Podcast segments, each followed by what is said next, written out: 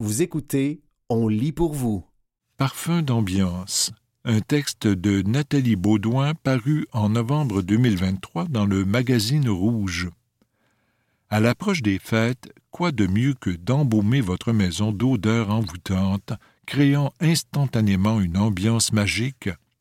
Les effluves d'épices, de sapin, de vanille, de cannelle et d'orange ont le pouvoir de raviver de doux souvenirs et d'instaurer un esprit festif. Confectionnez vous-même des parfums d'ambiance naturelle avec des recettes simples, mais dont les résultats seront ô combien empreints de réconfort. La pomme d'ambre.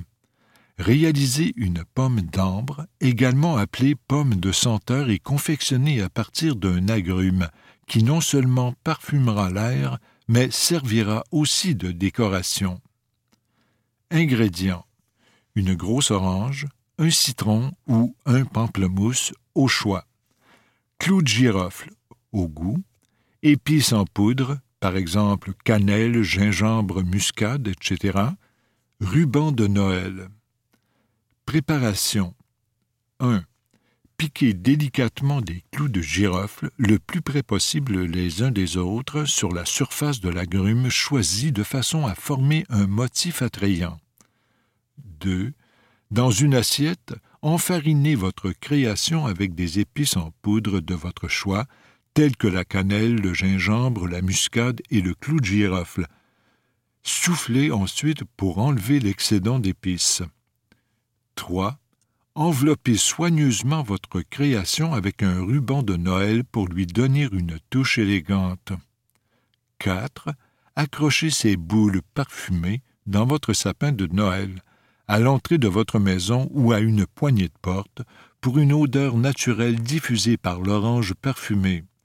Se conserve environ un mois. Parfum d'ambiance forestier.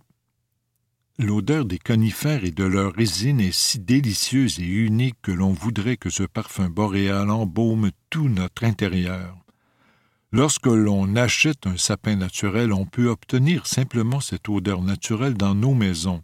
Il est également possible de faire émaner ce sublime parfum à l'aide des huiles essentielles en vous procurant celle du sapin baumier, du sapin de Sibérie ou du pin sylvestre. Diluez quelques gouttes d'huile essentielle à saveur forestière dans un vaporisateur et mélangez avec de l'eau. Bien agitez le mélange avant de vaporiser vos pièces. Ces huiles essentielles sont d'excellents antiseptiques et assainissent l'air en plus de laisser une odeur festive partout sur leur passage. Vous pouvez également préparer un parfum d'ambiance en suivant les étapes indiquées ci-dessous. Ingrédients 30 ml de vodka, 10 gouttes d'huile essentielle de conifère, sapin baumier, sapin de Sibérie ou pin sylvestre, 200 ml d'hydrolat de conifère, sapin ou épinette. L'hydrolat de conifère se trouve dans les boutiques de produits naturels. Préparation 1. Dans un bocal qui se ferme hermétiquement, mélangez la vodka et les 10 gouttes d'huile essentielle de conifère. 2. Ajoutez ensuite les 200 ml d'hydrolat de conifère dans le bocal. Fermez ce dernier hermétiquement et secouez-le vigoureusement de 15 à 20 secondes pour bien mélanger tous les ingrédients. Transférez le mélange dans un petit vaporisateur avant l'utilisation. Utilisation Vaporisez ce parfum boréal dans vos pièces pour créer une ambiance chaleureuse et festive. Cette recette vous permettra de capturer l'essence magique de la forêt et de créer une atmosphère accueillante et parfumée pour les fêtes. L'anecdote de Nathalie. Depuis mon enfance, créer des parfums d'ambiance est devenu une tradition chère à mon cœur. Les odeurs envoûtantes de cannelle et d'orange me ramènent instantanément à nos Noëls en famille, où nous préparions ensemble ces potions magiques. C'est ma façon de capturer l'esprit festif et de perpétuer ces souvenirs précieux à travers chaque fragrance. Mijoter d'arômes des fêtes. Laissez mijoter vos ingrédients de Noël préférés dans une casserole pour créer une ambiance chaleureuse et réconfortante. Essayez un mélange de canneberge, de branches de sapin ou de tuya, de romarin frais, de boutons de rose, de pelures d'orange et de citron, de bâtonnets de cannelle et de clous de girofle. Ajoutez de l'eau pour recouvrir les ingrédients et laissez mijoter à feu doux pendant des heures. L'odeur enveloppante créera une atmosphère magique pendant ce temps. Cocotte à la cannelle. Cuisez les cocottes de sapin à 200 degrés centigrades pendant une heure, puis ajoutez des gouttes d'huile essentielle de cannelle. Mettez-les dans un sac en plastique pour en imprégner l'odeur. Décorez-les et placez-les dans l'arbre de Noël ou sur une couronne. Pot pourri créatif. Séchez au four des tranches fines de pommes, de citron et d'orange, associez-les par la suite à des branches de sapin, de cèdre, des bâtonnets de cannelle, de l'anis étoilé et des canneberges dans un contenant décoratif. Placez le pot pourri dans l'entrée ou la salle de bain pour une ambiance parfumée. C'était Parfum d'ambiance, un texte de Nathalie Baudouin paru en novembre 2023 dans le magazine Rouge.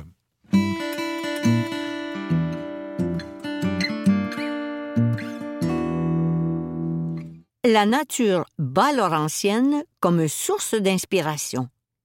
Un texte d'Anne Péloas, paru le 30 septembre 2023 dans le magazine Caribou. Colombe Saint-Pierre et Adrienne Pastor ont quelque chose en commun l'inspiration culinaire que leur fournit le Bas-Saint-Laurent. L'une est native de la région, l'autre y est arrivée dans les dernières années. Ils réinventent tous les deux, à leur façon, le modèle traditionnel de la restauration rencontre en deux temps avec les deux chefs qui donnent envie de prévoir un séjour de fin d'été près du fleuve, le temps d'un week-end gourmand. À 32 ans, Adriane Pastor est un électron libre du milieu de la restauration qui mène sa propre barque depuis près d'un an. Au titre de traiteur, il préfère celui de vendeur d'expériences gastronomiques.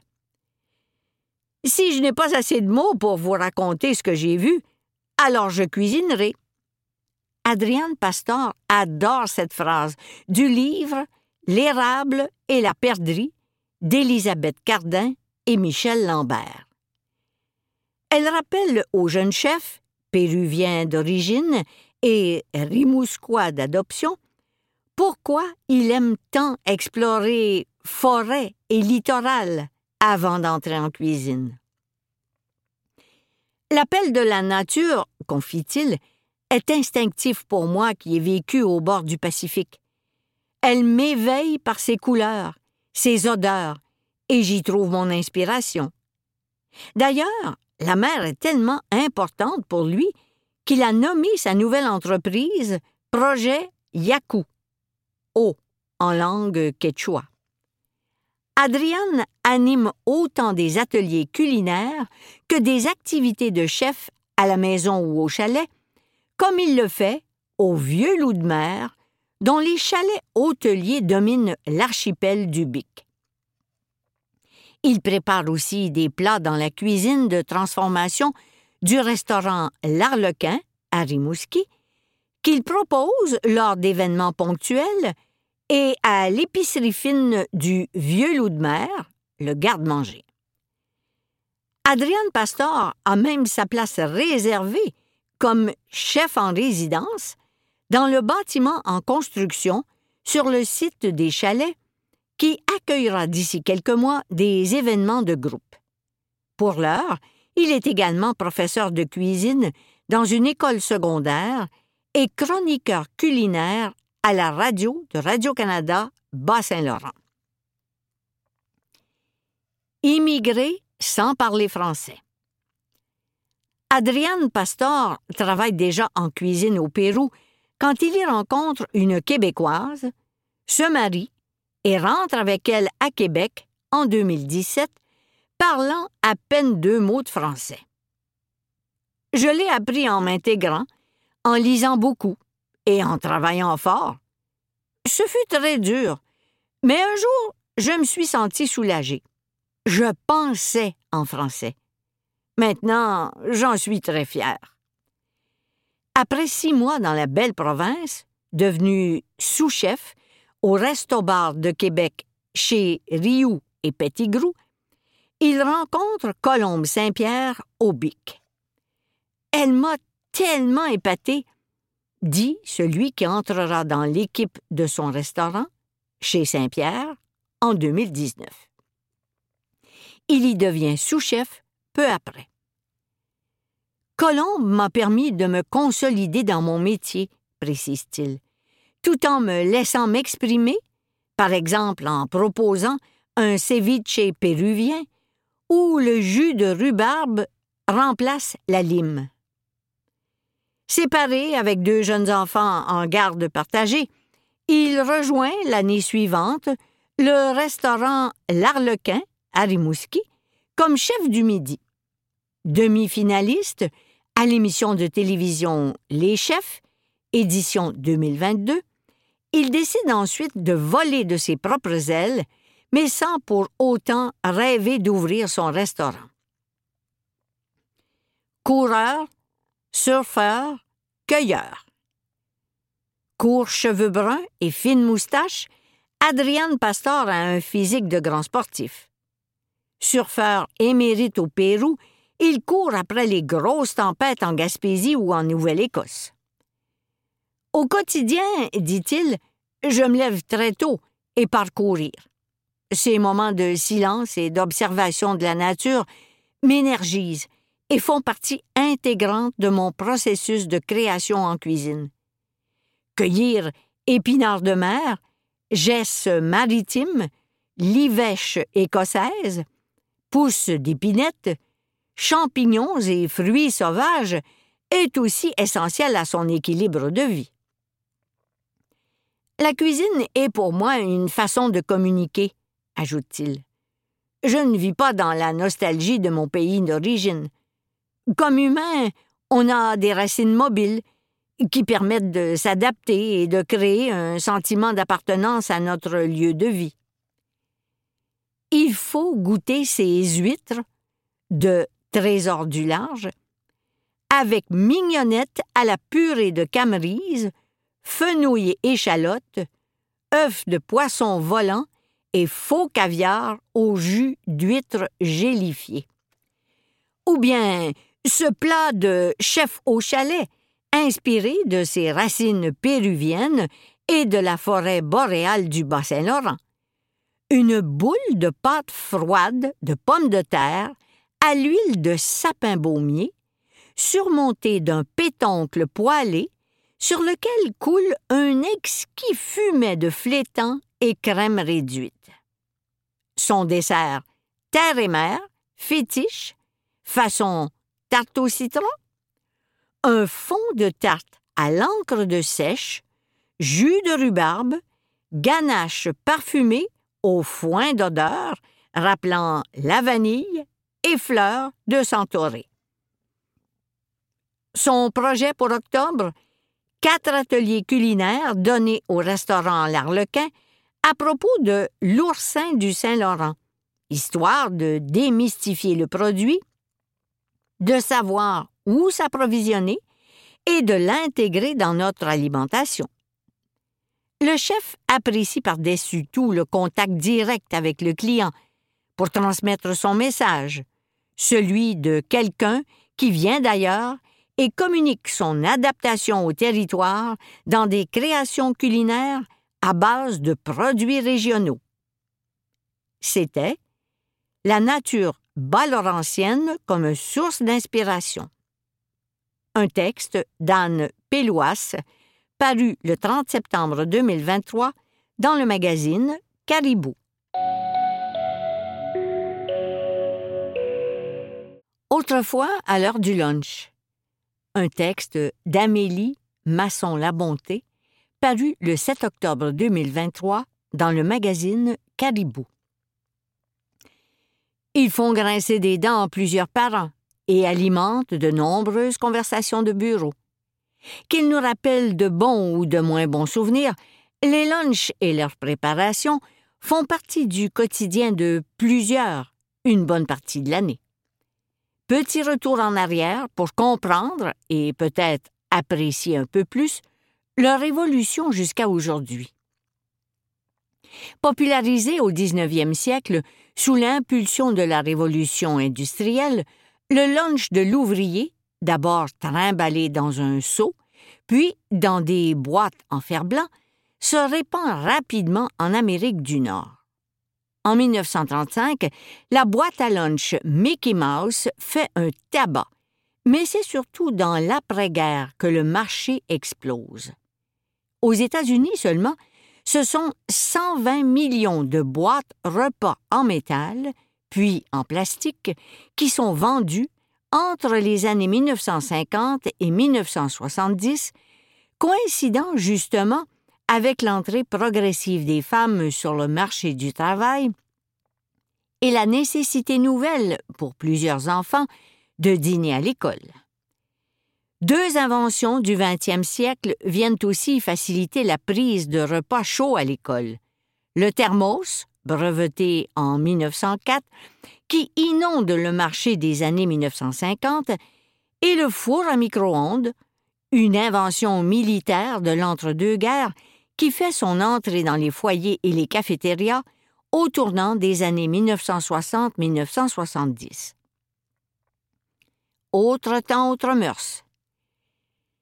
Avant que l'habitude d'emporter le repas du midi à l'école ne devienne une pratique courante, les enfants avaient l'option de manger au réfectoire ou à la cafétéria de l'école, ou encore de retourner manger à la maison, par leurs propres moyens bien souvent. Sur l'heure du lunch, dans le Coaticook des années 1950, Claudette se souvient qu'elle prenait chaque midi le chemin de la maison, où elle s'attablait en compagnie de ses frères et sœurs autour du repas chaud préparé par leur mère pour plus de dix personnes. On en a mangé de la viande hachée, s'exclame-t-elle.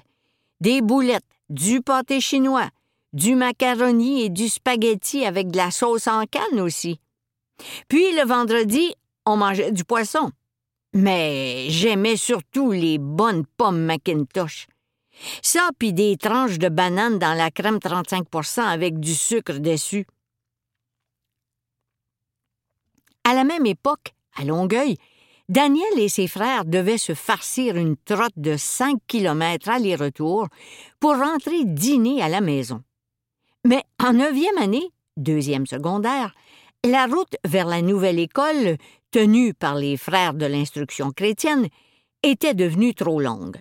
Les adolescents partaient alors le matin avec des sandwichs de jambon à l'os passés au hachoir à viande. À l'école Saint-Jude, il y avait une cafétéria énorme où on pouvait manger notre lunch, et on profitait ensuite du gymnase rempli de jeux de Mississippi.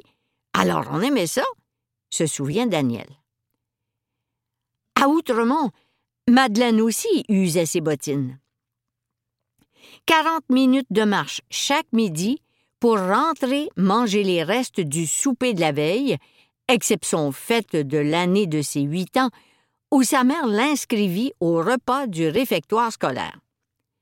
Il fallait descendre les escaliers en rang, classe par classe, et on attendait en ligne que la religieuse prenne son petit claquoir. Clac!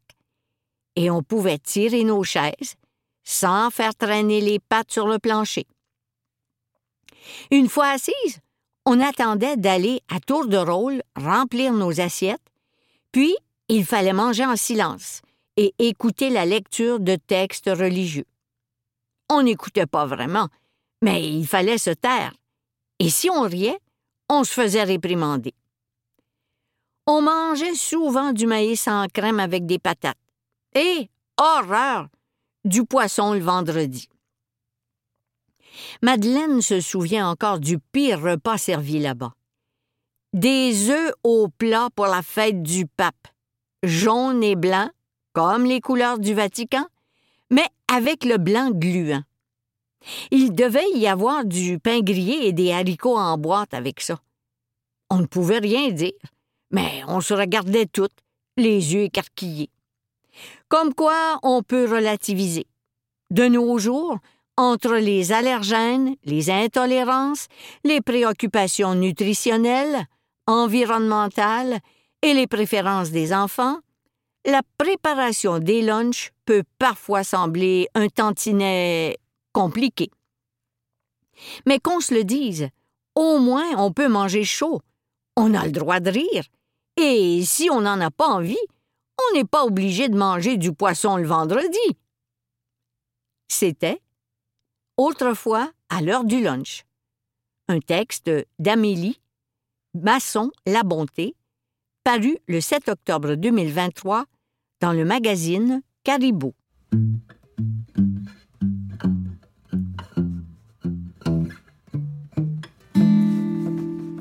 Une cour à la Scandinave, un texte de Florence Bourg, paru en novembre 2023 dans le magazine Rouge. Rêvons d'une cour nordique à la fois zen et feng shui, reposante et ressourçante à souhait, encadrée de végétaux, de minéraux, d'éléments boisés et avec la présence de l'eau, bien sûr. Voici un petit guide pour créer simplement, pas à pas, une expérience thermale sur mesure chez soi. La détente scandinave. Dans la tradition scandinave, on utilise la thermothérapie pour permettre à son corps de se débarrasser des mauvaises toxines tout en se relaxant. Cette technique consiste à alterner des séances de spa avec une eau chauffée à 37 degrés et un refroidissement du corps soit par une douche froide, un bain glacé ou un bain de neige. Et le climat nordique du Québec s'y prête si bien. La thermothérapie présente de nombreux bienfaits, dont l'augmentation de la circulation sanguine, le raffermissement de la peau ainsi que le relâchement des tensions physiques et mentales. Après une séance de bain nordique avec alternance de chaud et de froid, notre métabolisme secrète de la mélatonine et se met en état de relaxation musculaire progressive, ce qui favorise aussi un sommeil profond. Bref, il s'agit d'une véritable cure de vitalité pour notre système immunitaire qui s'en trouve stimulé et régénéré. Créer une telle expérience dans sa cour, encore mieux si elle est encadrée de végétaux, c'est la garantie de partager un moment convivial et de détente en famille ou entre amis. C'est aussi une raison de passer plus de temps dehors, comme dans la plus pure tradition du de Sleeve, ou vie au grand air. Comment aménager son espace? Première étape, analysez vos besoins. Commencez par évaluer l'ensemble de vos besoins. Un spa dans votre cour pour en profiter toute l'année ou uniquement durant certaines saisons, hors terre ou encastré dans un espace existant ou à construire? Réfléchissez ensuite au meilleur emplacement pour votre spa et n'hésitez pas à vous faire conseiller par un professionnel qui connaîtra tous les enjeux. Il devra être installé de préférence non loin d'une douche ou d'un lieu où se rouler dans la neige, afin de passer facilement du chaud au froid. Pensez à l'accès qui devra être sécuritaire et sera différent avec l'accumulation de neige en hiver. Visualisez aussi le lieu idéal qui vous permettra de profiter au maximum de l'aménagement de votre jardin, dont les végétaux contribueront à l'expérience d'oxygénation et de détente. Pour fixer votre choix, posez-vous les questions suivantes. Y aura-t-il assez d'intimité ou serez-vous exposé au regard des voisins? Est-ce que le site est déjà protégé de la pluie, du vent et de la neige, ou devrez-vous prévoir un abri de spa extérieur, ce qui ajoutera au coût du projet? Deuxième étape. Le choix du spa extérieur. À présent que vous avez analysé vos besoins et déterminé le lieu, faites des recherches sur le type de spa qui vous correspond le mieux. Il y a l'aspect esthétique, en bois ou en matériaux synthétiques, et surtout l'aspect technique. car il existe des spas apposés, enterrés, préfabriqués et gonflables, avec chacun leur avantage et inconvénient. Le spa gonflable est le plus abordable et est facile à installer soi-même. L'avantage principal est son prix et sa mobilité. On peut le changer de place. Par contre, il s'abîmera plus vite et sa durée de vie est donc limitée par rapport à un spa encastré. Le spa en kit est un spa préfabriqué à monter soi-même ou avec l'aide d'un professionnel. Il a l'avantage d'avoir un prix intermédiaire et il est amovible, même s'il n'est pas voué à être démonté fréquemment. Vous aurez donc un spa relativement solide et que vous pourrez déplacer en cas de nécessité.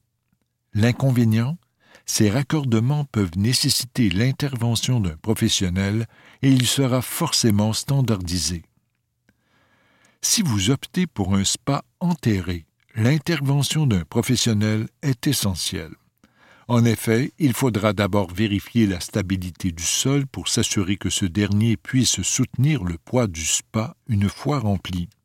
Ensuite, creuser les fondations en béton afin de fixer la coque, installer le tuyau de canalisation et le bloc technique, effectuer les raccordements et enfin remblayer autour du spa avant d'effectuer les différentes finitions et la touche décorative. Le spa à poser, quant à lui, peut être transporté assez facilement. Il ne nécessite pas de gros travaux d'aménagement et vous pouvez aisément changer les pièces défectueuses en cas de nécessité. Troisième étape. On passe à l'action. Selon votre choix, préparez votre site et n'hésitez pas à faire appel à un professionnel, au moins pour vérifier la stabilité de votre sol. Attention, car pour tous les types de spa, une fois rempli, celui-ci peut peser plusieurs tonnes et il pourrait menacer les fondations de votre terrasse. Le même conseil s'applique pour tout raccordement électrique, puisque votre installation doit être conforme aux normes de sécurité. En guise de touche finale, installez des lumières solaires autour du spa ou de l'abri et pourquoi pas sur le chemin qui mène à votre nouvel espace zen. Ajoutez des végétaux qui seront magnifiés par un éclairage nocturne et le tour est joué. Alors, prêt à vivre votre propre expérience de spa dans votre cour, on vous souhaite tout le bien-être que peut procurer l'art de vivre scandinave. C'était Une cour à la scandinave, un texte de Florence Bourg paru en novembre 2023 dans le magazine Rouge.